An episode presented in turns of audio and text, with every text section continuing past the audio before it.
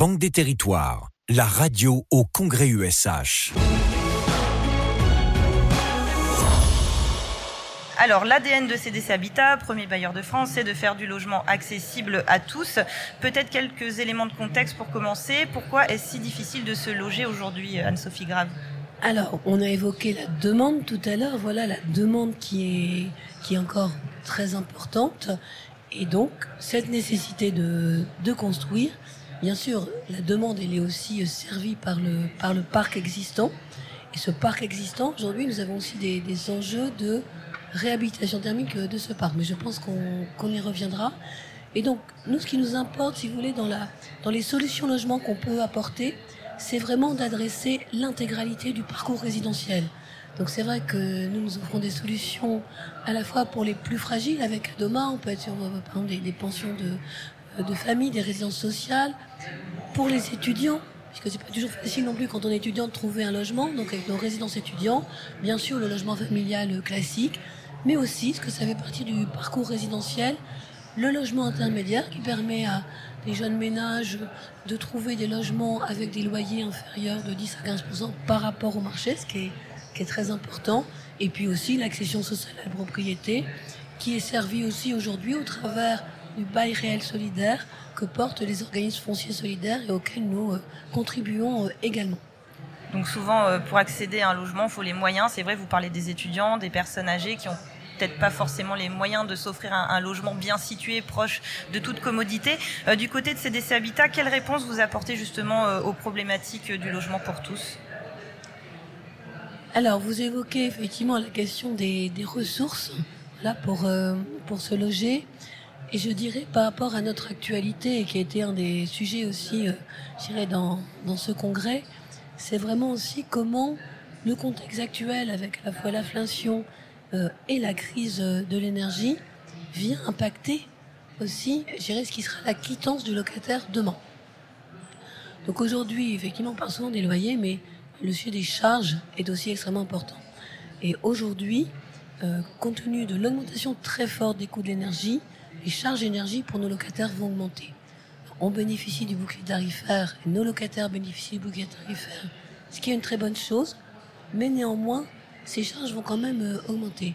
Donc nous, nous avons pris déjà un certain nombre de dispositions pour euh, venir accompagner les locataires face à cette période qui va être difficile et qu'on estime peut-être à voilà, la fin 2022 et 2023. Donc, euh, je peux donner les exemples hein, de ces mesures. Nous avons choisi effectivement de, euh, de revoir très vite, en fait, d'adapter très vite nos acomptes de charge énergie pour les lisser sur un, un temps le plus long possible, pour que cette charge soit le mieux répartie possible dans le temps et qu'elle soit davantage supportable. Et puis, on s'est dit, même en faisant ça, on va peut-être avoir des locataires qui vont se trouver en difficulté. Et donc, nous avons créé un fonds solidarité euh, énergie ce fonds Solidarité Énergie, donc nous l'avons doté euh, d'un million d'euros.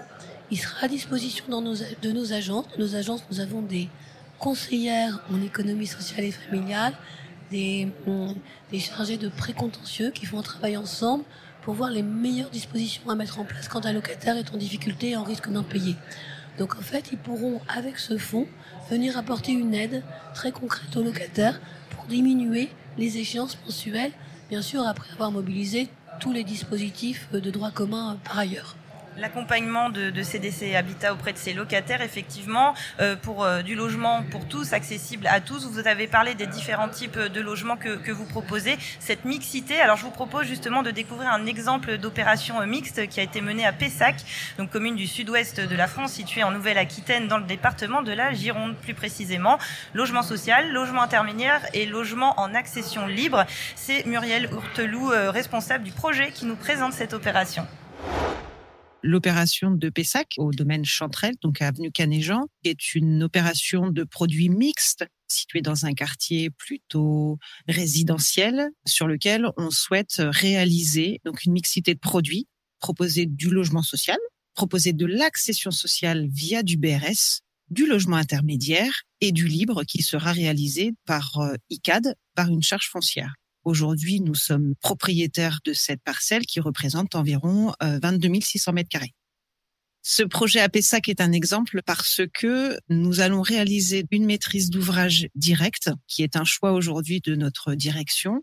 Nous allons être pétitionnaires d'un permis d'aménager avec une vente de recharge foncière. Et donc aujourd'hui, ce permis d'aménager est une nouveauté pour différentes choses par rapport à un bilan environnemental. Nous sommes situés dans un secteur certes à urbaniser, mais sur un terrain où il y a beaucoup d'arbres, beaucoup de végétaux que nous avons souhaité conserver.